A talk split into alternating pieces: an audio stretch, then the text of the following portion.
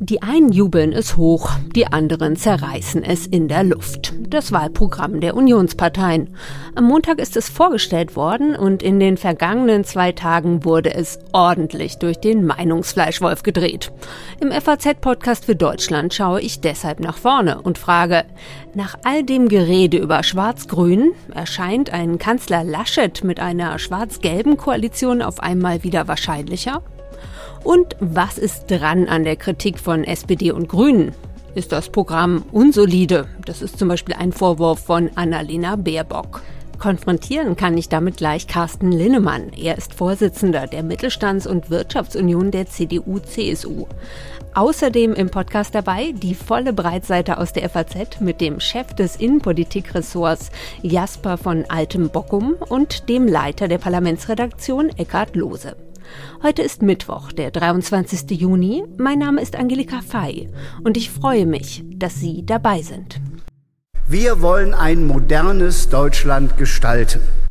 Okay, das will die Union also, das will Laschet. Aber setzt das Wahlprogramm der Unionsparteien nicht eher auf Stabilität als auf Moderne? Die Union will offensichtlich so weitermachen wie bisher, nach dem Motto Augen zu und durch. So sieht es zumindest Annalena Baerbock. Und die grüne Kanzlerkandidatin hat noch mehr zu kritisieren. Mich überrascht ehrlich gesagt schon ein bisschen, dass äh, die Union sich entschieden hat, jetzt mit Herrn Laschet an der Spitze für ein Wahlprogramm, das äh, sehr unsolide aufgeschrieben und finanziert ist. Unsolide also und aus Sicht der SPD auch unsozial. Reiche werden, wenn es nach CDU und CSU geht, noch reicher, als sie ohnehin schon sind sagt Parteivorsitzende Saskia Esken zum Wahlprogramm und ihr Kollege Walter Borjans legt nach. Ich glaube, dass wenn man bezahlbar soziale Gerechtigkeit in diesem Staat schaffen will, dann muss man dafür sorgen, dass starke Schultern mehr tragen als schwache. Und das ist in diesem Programm an keiner Stelle zu erkennen. Wie zu erwarten also, alles andere wäre auch wirklich überraschend gewesen. Viel Kritik von SPD und Grünen. Und nicht nur von denen, aber dazu gleich mehr. Wie lautet die Entgegnung auf solche Vorwürfe? Das können wir jetzt hören, denn in der Leitung ist Carsten Linnemann. Er sitzt für die CDU im Bundestag und ist Vorsitzender der Mittelstands- und Wirtschaftsunion, kurz MIT, dem Wirtschaftsflügel der Union. Hallo, Herr Linnemann. Hallo, Frau Fey, ich grüße Sie. Als Armin Laschet das äh, Wahlprogramm zusammen mit Markus Söder vorgestellt hat, da hat er betont, dass alle in der Union eingebunden wurden. Und als Gegenpole nannte er zum Beispiel Sie und Karl Josef Laumann, den Vorsitzenden der christlich-demokratischen Arbeitnehmerschaft. Diese beiden Positionen hätte man zusammenbringen müssen. Hat er Sie denn auch tatsächlich gefragt für das Absolut. Programm? Und wie haben Sie sich eingebracht? Es gab eine Präsidiums- Tagung innerhalb der CDU, wo ich teilnehmen durfte. Und dort haben wir ja mal in Ruhe die kritischen Themen, die Wirtschaftsthemen, die sozialen Themen, die Arbeitsmarktthemen debattiert, äh, ohne dass getwittert wurde, ohne dass alles sofort in die Öffentlichkeit ging. Das war wohltuend, inhaltlich und hat, glaube ich, dem Prozess nicht geschadet, sondern im Gegenteil es hat Volkspartei deutlich gemacht, indem man die Klammer besetzt. Es gibt nicht nur die MIT, es gibt auch die CDA, es gibt nicht nur Mittelstand, sondern auch den Sozialflügel. Und was ist das, wo Sie sagen, okay, das haben wir durchgesetzt im Programm? Es ging Armin Laschet weniger ums Durchsetzen, sondern mehr ums Argument. Das fand ich richtig stark. Wir haben beispielsweise sehr lange über den 450-Euro-Job gesprochen. Wie gehen wir damit um? Macht der Sinn? Macht der keinen Sinn? Und sind dann zu der Feststellung gekommen, dass es fast drei Millionen Menschen gibt in Deutschland, die den 450-Euro-Job neben dem Hauptberuf machen. Das heißt mit anderen Worten, sie wollen zusätzlich Geld dazu verdienen. Sie sind bereits in einem anderen Beruf und zahlen bereits Sozialversicherungsbeiträge. Das heißt, sie wollen das Geld wirklich on top haben, weil die zusätzliche Stunde in Deutschland Arbeit nicht lohnt, weil die, weil die ja zu viele äh, Sozialversicherungsbeiträge, Steuern abziehen, machen die diese 450 Euro Jobs. Seit 2015 haben wir den Mindestlohn. Der ist jetzt um 23 Prozent gestiegen und entsprechend wird jetzt auch der Minijob erhöht. Und so funktioniert eine gute Argumentation, eine plausible und das haben wir dann auch im Wahlprogramm verankert. Ja, und Annalena Baerbock zum Beispiel findet das Wahlprogramm der Unionsparteien unsolide, weil die Finanzierung nicht geklärt sei. Also die Frage stellt sich ja auch, wie soll das gehen? Entlastungen von Familien, Arbeitnehmern und Betrieben, ja, bei der gleichzeitigen Aussage, dass Steuererhöhungen der falsche Weg sind. Also erstens haben die Grünen in ihrem Programm ein 500 Milliarden Paket drin, Investitionen, wo auch nicht steht, wie es finanziert wird. Aber um ehrlich zu antworten, Frau Fey, wenn wir in eine rezessive Phase äh, stoßen, wird das alles nicht finanzierbar sein. Das gehört zur Wahrheit, ja, auch zur Klarheit dazu. Das heißt, wir brauchen Wachstum, nennenswertes Wachstum, um das zu finanzieren, was wir versprochen haben. Und das ist der andere Teil des Wahlprogramms. Das schaffen wir nur, indem wir Freiräume schaffen, indem wir eine Mentalität des Machens in Deutschland schaffen, dass Menschen, die eine Idee haben, einfach mal loslaufen können, dass man nicht immer gleich sagt, warum etwas nicht geht. Und darauf kommt es an, wenn wir das schaffen, im Lichte Coronas, das, was schief lief, abzustellen und gleichzeitig ein Klima des Schaffens zu schaffen, sozusagen, äh, dann bin ich guter Dinge, dass wir zu guten Wachstumszahlen können, kommen und dann auch gleichzeitig die Dinge finanzieren können, die wir versprochen haben. Und was sind solche konkreten Maßnahmen, mit denen dieses Schaffensklima gelingen soll? Wissen Sie, während Corona ruft mich ein Familienvater an und sagt, ich habe 60.000 Euro gesammelt. Für Luftreiniger, für Luftfilter, für die Schule meines Kindes. Er ruft den Direktor an, der Direktor sagt, ich kann es nicht entscheiden. Der Bürgermeister sagt, ich kann es nicht entscheiden. Die Bezirksregierung sagt, ich kann es nicht entscheiden. So kommen wir doch nicht weiter. Das heißt mit anderen Worten, die Staatsreform, die in diesem Wahlprogramm steht, dass die unterste Ebene so viel wie möglich entscheiden muss, Stichwort Subsidiarität, muss auf die Tagesordnung, dass wir die Verwaltung digitalisieren, dass wir, um es ganz konkret zu machen, Gründern, ja, dass die nicht die Zeit damit verplempern, dass sie 99 Prozent Bürokratie machen ihrer Arbeitszeit, sondern 99 Prozent ihr Geschäftsmodell leben und dafür wollen wir beispielsweise im ersten und ersten zwei Jahren die Bürokratie auf ein absolutes Mindestmaß zurückführen. Und wenn wir sehen, die Welt bricht nicht zusammen, dann lasst uns das für den gesamten Mittelstand in Deutschland ausrollen. Es gab noch nie ein Zeitfenster, was so offen stand für notwendige Reformen in Deutschland. Wir sollten es jetzt nutzen. Hm. Sie haben äh, anfangs nochmal betont, dass eben das gelungen sei, diese Klammer zusammenzudenken zwischen Sozialpolitik und äh, Wirtschaftspolitik. Jetzt ist es aber so, dass Marcel Fratscher, der Leiter des Deutschen Instituts für Wirtschaftsforschung, kurz die IW, auf Twitter kritisiert hat, das Programm bedeute eine Umverteilung von unten nach oben, äh, was dann ja nicht besonders sozial ist. Und er nennt da die Summe von 50 Milliarden jährlich für Spitzenverdiener und Unternehmen, ja, also als den Betrag, der umverteilt wird. Und als Beispiele äh, nennt er, dass eben die vorgesehenen Entlastungen bei Unternehmenssteuer, Einkommensteuertarif und Kinderfreibetrieb, Kinderfreibetrag vor allem Besser- und Hochverdiener nutzen würden. Da wäre ich immer hochgradig vorsichtig mit solchen pauschalen Aussagen. Wenn wir, den, wenn wir kleinere und mittlere Einkommen entlasten, das ist der sogenannte Mittelstandsbauch, ja, dann profitieren auch Menschen, die mehr Geld haben davon. Das ist so in unserem Steuerrecht mit einem progressiven Tarif. Nichtsdestotrotz müssen wir unten, wenn wir denn wachsen, das sage ich immer mit dazu, müssen wir gerade die kleineren Einkommen entlasten.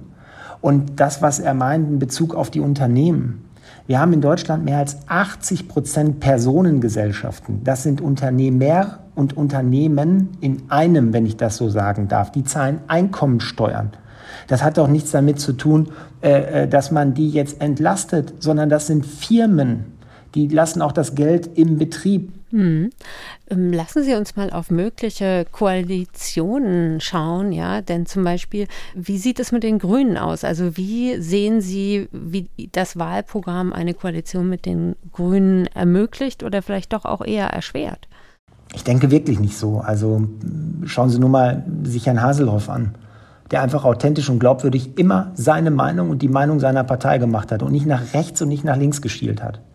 Und es ist einfach so, dass ich wenige Beispiele bis gar keine Beispiele kenne, wo meine Opposition in einem Land eine Bundestagswahl gewonnen hat. In der Regel werden Regierungen abgewählt. Das heißt mit anderen Worten, es kommt auf uns selber an, ob wir abgewählt werden oder nicht. Und dafür ist das Wahlprogramm. Die Menschen wollen wissen, wofür die Union steht und wofür sie nicht steht. Und das haben wir im Wahlprogramm jetzt aufgeschrieben. Und natürlich müssen wir auch im Wettbewerb sagen, was wir besser machen als die Grünen, die SPD oder andere. Aber ich warne davor, jetzt aus taktischen Gründen zu überlegen, wen kann man wie wählen und mit welchen Konstellationen sondern Regierungen werden abgewählt. Und das möchte ich nicht. Ich möchte dranbleiben, ich möchte dieses Land in die Zukunft führen. Und deswegen kommt es erstmal auf uns an und dann auf die anderen. Hm, abschließend würde ich Sie gerne noch fragen, das, die Frage stellte ich auch gleich meinen FAZ-Kollegen Herrn von Alpenbockum und Herrn Lose. Ähm, was ist denn für Sie, wenn Sie sich jetzt eine Sache rausgreifen müssten, was ist dann für Sie der wichtigste Punkt in diesem Wahlprogramm? Die Staatsreform. Dass es nicht so weitergehen kann wie bislang. Wir ersticken in Bürokratie, in Regulierung und in vielem mehr. Und wenn wir eine Mentalität des Machens schaffen, und das geht nur mit einer Staatsreform, dass wir in Projekten denken, nicht mehr dieses Hierarchiedenken in den Ministerien, dass wir beispielsweise Modellregionen in Deutschland schaffen. Das hört sich nicht sexy an, ich sage das ganz klar, aber nur so kommen wir weiter. Der Bürgermeister von Rostock und von ähm, Tübingen hat doch bewiesen, die waren mutig, sind vorangegangen. Bei der Corona-Politik meinen Sie jetzt? Bei der Corona-Politik. Und das, was funktioniert hat, wurde in Deutschland ausgerollt. Lasst uns das doch mal für das ganze Land machen. So, darauf kommt es an, auf diese Staatsreform. Und die ist verankert, ja, wir geben uns selbst zwei Schranken, keine neuen Schulden, beziehungsweise schnell zur Schuldenbremse zurück. Und auf der anderen Seite wollen wir den Hunger des Staates nach immer mehr Steuereinnahmen begrenzen. Also keine äh, Steuererhöhung, das sind die Schranken. Aber diese Staatsreform ist für mich das A und O. Wenn wir das packen, werden wir China, werden wir Asien, werden wir den Amerikanern als Deutschland und dann später auch als Europa Paroli bieten. Ansonsten werden wir es nicht packen. Herr Linnemann, vielen Dank für das Gespräch. Ich danke Ihnen, Frau Fey. Hat Spaß gemacht. Wir haben eben im Interview mit Carsten Linnemann gehört, wie er das Wahlprogramm der Union einschätzt. Aber als CDU-Politiker ist er da natürlich nicht objektiv. Deshalb freue ich mich, jetzt zwei FAZ-Redakteure im Gespräch zu haben, die sich wirklich mit dem Thema auskennen. Bei mir im Studio ist jetzt Jasper von Alpenbockum. Er ist bei der FAZ verantwortlich für die Innenpolitikberichterstattung. Hallo. Hallo, Frau Frei. Und zugeschaltet in Berlin Eckhard Lohse, der Leiter der FAZ Parlamentsredaktion. Hallo. Grüße Sie, Frau Frei.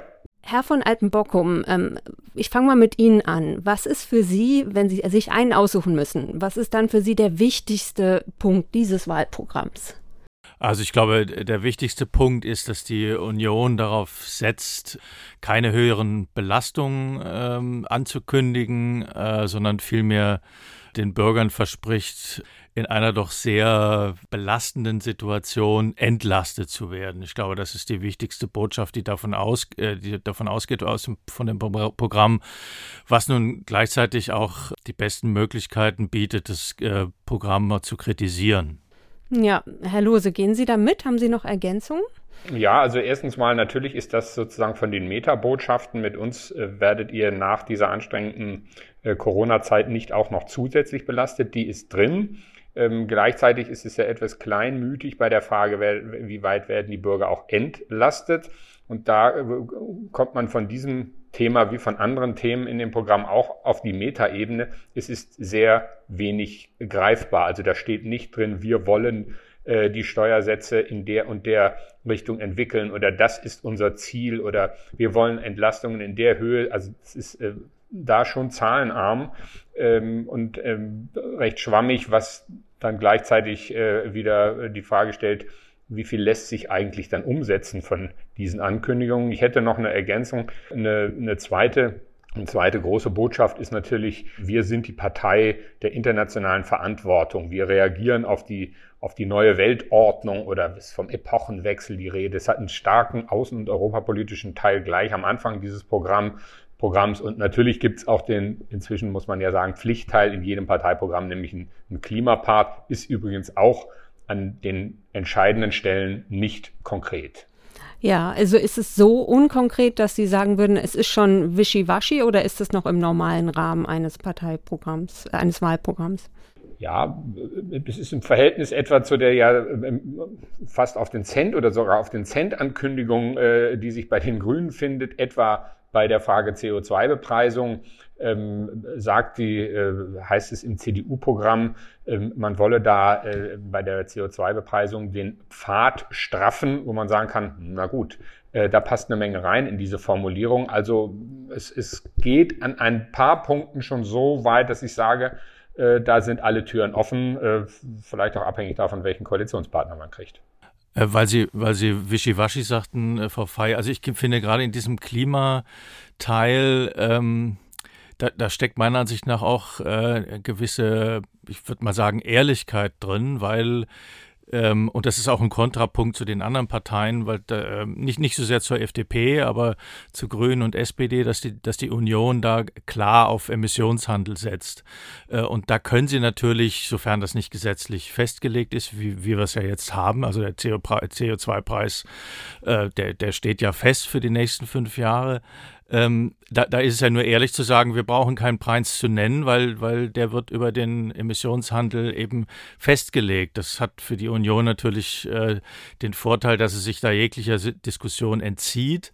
Aber es ist äh, nicht ungenau, würde ich sagen. Und die, die Ungenauigkeiten oder die, die Nicht-Konkretheiten, äh, das die Union wird ja auf jeden Fall eine Koalition schließen müssen. Es wird ja nicht alleine gehen. Das gilt übrigens auch für alle anderen Parteien.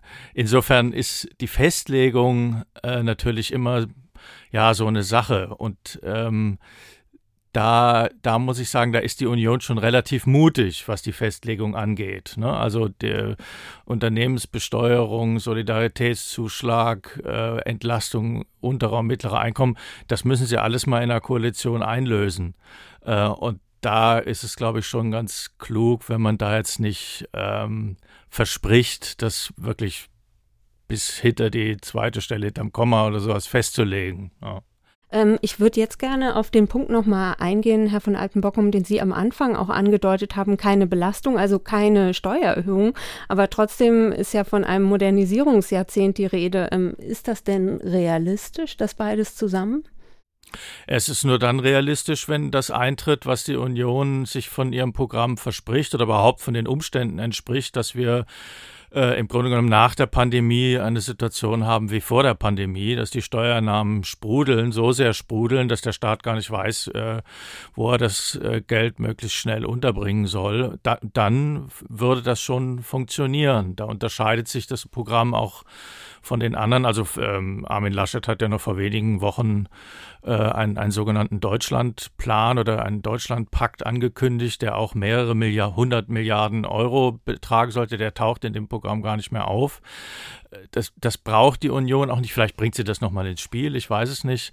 Aber das braucht die Union auch nicht, wenn denn das eintritt, was sie sich erhofft, nämlich diese sogenannte Entfesselung der Wirtschaft oder dass das Wirtschaftswachstum so schnell wieder anzieht, dass auch die Steuereinnahmen entsprechend äh, sprudeln. Ähm, das ist natürlich eine Unwägbarkeit. Ja, ich meine, äh, das kann man natürlich nicht einfach so versprechen. Ja, was, was ja erstens mal ähm, die Erfahrung spricht ja dafür, dass äh, gerade Deutschland aus Krisen, nach Krisen wirtschaftlich äh, eher gestärkt hervorgeht, relativ rasch. Ähm, es äh, sind ja auch manche Hiobsbotschaften ausgeblieben. Also äh, das produzierende Gewerbe, der Export zum Beispiel und gerade in den schon wieder lange anziehenden chinesischen Markt, das funktioniert ja alles gut. Es gibt ja durchaus Hoffnung, dass, dass es relativ bald zu so einem Wachstum kommt, wie Sie es gerade beschrieben haben, Herr von Altenbockum. Und ich glaube, dahinter steht natürlich auch die Methode der CDU. Insofern würde ich Ihre Bezeichnung klug, die würde ich die würde ich teilen, dass man sagt, verlasst euch mal drauf, wir sind hier die große Volkspartei, die das immer hingekriegt hat, übrigens ja auch in den letzten 14 Jahren, wenn man oder, oder 15, wenn man das Pandemiejahr mal abzieht, Haushaltsdisziplin, Ausgabendisziplin hinzukriegen. Also das ist vermutlich klug, tatsächlich sich da nicht so eng festzulegen und dann anschließend sich vorhalten lassen zu müssen, ihr habt mehr versprochen, als ihr halten könnt. Und dazu kommt halt die Botschaft, wir sind die Partei, die sowas kann ähm, und auch in den letzten Jahren das immer bewiesen hat. Also wahrscheinlich ist es konsequent, das Programm so zu schreiben und, und so offen zu lassen. Ist es das? Ist das die emotionale Botschaft dieses Programms, Stabilität und Sicherheit? Ja, auf jeden Fall. Ja, Ja, deswegen wird es ja auch, ähm, wie soll ich sagen, ja, wird es auch kritisiert, dass es zu sehr in der Kontinuität von, von äh, Angela Merkels Kanzlerschaft steht, was man allerdings jetzt auch nicht unbedingt als, als unklug bezeichnen kann, weil, weil äh, ich meine, diese, diese Ära strahlt ja immer noch eine gewisse äh, Zuversicht und auch Verlässlichkeit äh, etc. pp. aus. Also insofern, das, äh, das war auch gar nicht anders zu erwarten, glaube ich, von, von äh, einem Programm, mit dem Armin Laschet in den Wahlkampf ziehen soll. Ähm, also er, er will ja vermeiden die großen Brüche, er will ja integrieren, er will zusammenführen, äh, auch mit dem Risiko, glaube ich, ähm, dass man nicht so ganz weiß, wo es denn konkret dann tatsächlich hingehen soll. Laschet muss natürlich sich einrichten auf einen Koalitionspartner Grüne oder, das wäre wahrscheinlich sogar sein Wunsch, einen Koalitionspartner FDP. Das reicht natürlich im Moment noch nicht für, für eine schwarz-gelbe Regierung, aber es ist ja schon auch denkbar, dass die FDP in einem Dreierbündnis eine Rolle spielen würde. Und da sind natürlich Fragen wie zum Beispiel Soli, Klimapolitik, also die, allein die Vorstellung, sich da auf diese beiden Parteien, Grüne und FDP einzurichten, erfordert eine gewisse Flexibilität vorab, weil man sonst ja äh, erstens im Wahlkampf angreifbar ist und zweitens da schon Wege verstellt sind, die dann erstmal wieder geöffnet werden müssen in Koalitionsverhandlungen. Also folgerichtig ist das und was die Beliebtheit oder was den, was den Bruch mit Merkel angeht, wenn man sich die Umfragen anguckt, dann ist sie immer noch vorne in den Beliebtheitsumfragen. Es ist immer noch offenbar dieses Gefühl, die ist weg auf die könnt ihr euch nicht mehr verlassen, das ist noch nicht da, das ist noch nicht durchgedrungen bei den Leuten. Also das wäre das Dümmste, hm, was Laschet machen könnte, einen scharfen Bruch zur Ära Merkel äh, zu inszenieren.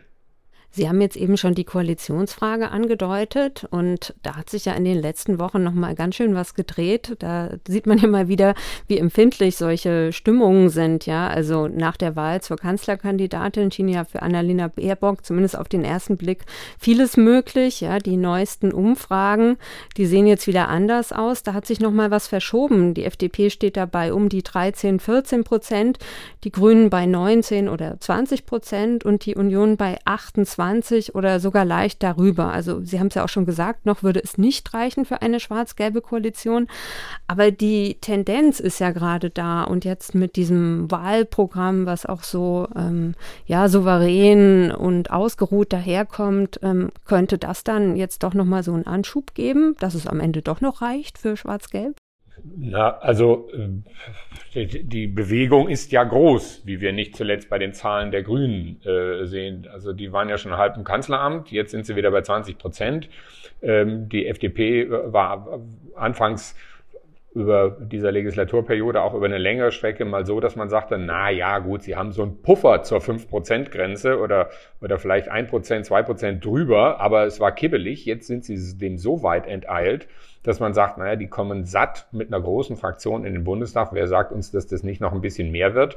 Und ähm, im Moment sieht es ja auch so aus, als würde das 30% plus Ziel der CDU nicht ganz abwegig sein. Das könnten sie erreichen. Also im Moment würde ich, würde ich in keine Richtung Wetten abgeben. Gleichzeitig, wenn man die heutige äh, Umfrage äh, bei Forsa anguckt, ähm, dann ist natürlich auch äh, eine Ampel gut vorstellbar. Herr Lindner wird also dann an unter Umständen sehr, sehr viel äh, Zünglein an der Waage spielen können und, und äh, Bedingungen stellen können, wenn beide Regierungen, Regierungsmöglichkeiten gingen. Also das ist jetzt tatsächlich noch zu früh, um zu sagen, das geht nicht mit Schwarz-Gelb.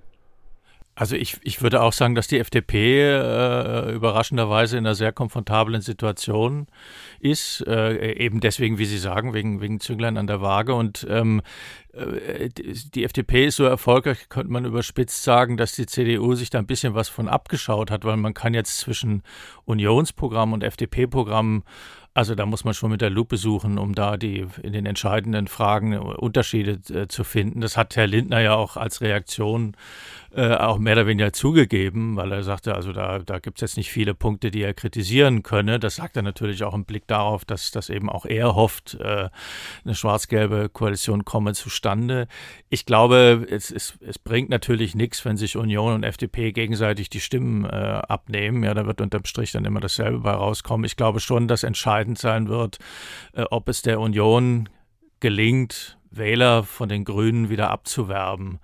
Ähm, und da äh, das wird schwierig werden, weil, weil die Grünen halt da immer noch beim Klimaschutz das Prä haben. Aber ich, ich finde, der Union ist es immerhin schon gelungen, ähm, die Diskussion weg von den Zielen zu lenken hin zu den Methoden. Also die Ziele sind jetzt sozusagen bei allen ja, eh, da ist ja Konsens, ja, da gibt es noch ein bisschen Rangeleien um den richtigen CO2-Preis oder wer hätte was früher machen können.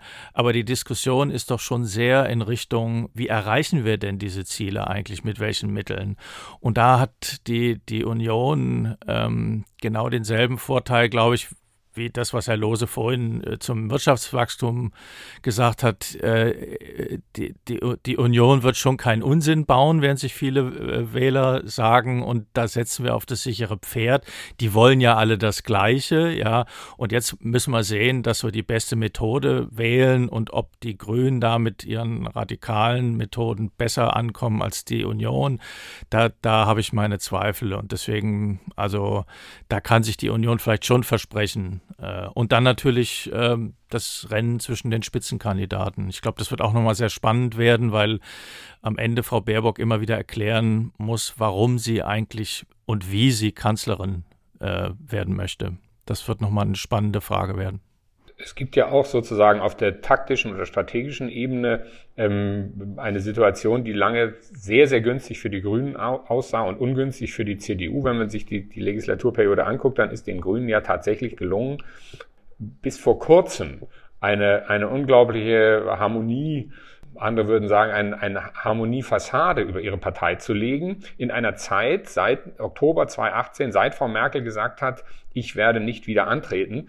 in der die Union wirklich viel Energie darauf verwandt hat, sich äh, zu streiten. Und zwar mit mehreren Spitzenleuten, CDU und CSU gegeneinander. Also äh, die Bewegungen waren exakt gegenläufig. In der Phase, wo, wo die Grünen jetzt mal Ross und Reiter nennen mussten, also das wird unsere Kandidatin, alle gucken die genauer an, alle stellen fest, boah, die kann doch nicht zaubern, kommt eine Phase bei der Union nach drei Jahren, wo sie sagen, so, es war quälend lang, aber jetzt haben wir uns geeinigt, jetzt steht die Person fest und meistens hilft es, Parteien, wenn es nicht mehr hin und her geht zwischen Spitzenkandidaten, sondern wenn klar ist, die oder derjenige sind unser Favorit, dann, dann ordnen sich auch so die, die, die Umfragen, ähm, Splitter nach diesem Magneten viel mehr ein. Der Söder ist natürlich immer noch sehr beliebt. Klar, das sieht man auch in diesen Vertrauensumfragen, kommt er gleich äh, ganz oben mit Frau Merkel an. Trotzdem begreifen die Leute, der ist raus. Der ist es nicht mehr. Also CDU, CSU heißt jetzt Armin Laschet. Also eine Ruhephase bei der Union gegenüber einer Unruhephase bei den Grünen kann drei Monate vor der Wahl durchaus helfen. Und genau, das war ja auch bei der Präsentation des Wahlprogramms wirklich enorm auffällig. Also Sie haben gerade Harmoniefassade gesagt. Ähm, das finde ich passt doch auch ganz gut zu dem, was uns am Montag da äh, Laschet und Söder geboten haben, die ja wirkten, als seien sie die besten Freunde und immer wieder die äh, Geschlossenheit betont haben. Hat das denn Bestand? Also ich, ich finde auch bei dieser Vorstellung am Montag konnte man schon auch noch merken, also Söder konnte es einfach nicht lassen, versuchen, Armin Laschet vorzuführen äh, durch diese Frage nach den Benzinpreisen. Äh, also dass er dann doch der Klassenbeste sein wollte und sofort wusste, wie, wie, wie, genau der Preis ist und, und, und Laschet antwortete, naja, das hast du doch jetzt dir jetzt gerade sagen lassen. Also es gibt immer noch diese Nicklichkeiten zwischen zwei Alpha-Tieren, äh, die wird uns auch weiter verfolgen. Das ist aber auch gar nichts Unnormales. Das hat zwischen, äh, zwischen CDU und CDU, CSU immer gegeben. Ähm, es ist sozusagen eine, eine Harmonie mit Spannung. Ja. Ähm, und das wird aber auch der Union gar nicht, ich glaube, wenn man das in Maßen hält, gar nicht schaden, weil es ist halt immer ein Erfolgsrezept für die Union gewesen, dass jemand, äh, der in Kiel wählt äh, und aber eine, eine, eine andere Union haben möchte als die CDU, der wählte trotzdem CDU, weil er immer wusste, ja, die CSU ist dann mit im Boot. Also das ist so eine, ja, es ist auch in gewisser Weise ein Erfolgsrezept. Man darf es halt nur nicht überdrehen. Ja. Also insofern war das am Montag schon eine gute Vorstellung. Ja. Es, es, war eine gute Vorstellung, aber wir können den Gedanken des Markus Söder, ähm, ähm, seit er morgens wach wird und sagt, ich wäre doch kein guter Bundeskanzler, den Gedanken können wir, glaube ich, äh, äh, locker vergessen. Er sieht nur eben, im Moment hat den, hat den sagen, läuft alles auf Laschet zu. Er ist der Kandidat. Wenn ich jetzt so weitermache wie in den letzten Monaten mit Interviews, mit Sticheleien, mit zum Teil ja auch Bösartigkeiten, dann bin ich am, am Ende derjenige, der das, der das, äh, den Unionssieg versemmelt hat. Er macht eine gute Miene zum bösen Spiel, aber neben der kleinen Benzinpreisstichelei, wenn man Markus Söder gut kennt, ähm, er hat ja, als er schon von der Bühne gehen wollte, noch mal kurz innegehalten, hat sich zu Laschet umgedreht und ihm eine, eine, eine Verabschiedungsritual aufgezwängt, was nicht mal in Corona-Zeiten zum Abschied sein muss, indem er nämlich den Ellbogen hingehalten hat. Und es wird sogar in der Union darauf hingewiesen, Söder hat nicht von ungefähr den Ellbogen so hoch gehalten, wie er ihn gehalten hat, damit Laschet, das war ja das Bild, sich nach oben strecken muss äh, mit seinem Ellbogen. Söder spielt mit den kleinsten Details. Der wird dieses Gefühl, ich bin der Bessere, das wird man nicht mehr los. Wird er auch nicht mehr los. Aber da teile ich, äh, was Sie sagen, Herr von Altenbochum, wenn es kontrolliert ist und, und nicht zu exzessiv, dann ähm, bindet das zusätzlich Leute äh, an die Union. Aber überspitzt gesagt, wenn ich das noch sagen darf, also die, die, die Tränen Herrn, Herrn Söders, wenn die Wahl verloren geht, die werden nicht allzu groß sein. Ja, weil das ist für ihn die große Chance, zurückzukommen in dieser Diskussion. Das heißt, wir beobachten jetzt also ganz genau die Körpersprache der beiden in den nächsten Wochen. Und ähm, ja, ich bedanke mich bei Ihnen für das Gespräch. Einmal danke nach Berlin und danke nach nebenan ins Studio. Ja, tschüss, vielen Dank, Frau Fey. Gerne. Und die alle relevanten FAZ-Artikel und Kommentare zum Wahlprogramm, die hänge ich natürlich in die Show Notes. Die Union hält sich die für sie interessanten Koalitionsoptionen offen. Mit diesem Programm haben wir eben im Gespräch gehört. Auch, dass kein harter Bruch zur Ära Merkel gesetzt wird, könnte ein Vorteil sein. Stabilität, Wirtschaft, Mitte. Darauf setzen CDU und CSU auch weiterhin. Allerdings mit dem Plan einer Staatsreform inklusive Bürokratieabbau. Das hat Carsten Linnemann ja im Interview betont. Aber ob das Versprechen von Entlastungen ohne Steuererhöhungen auch eingehalten werden könnte, sollte die Union den Kanzler stellen, das hängt dann doch davon ab, ob der wirtschaftliche Aufschwung kommt und Geld in die Staatskassen spült.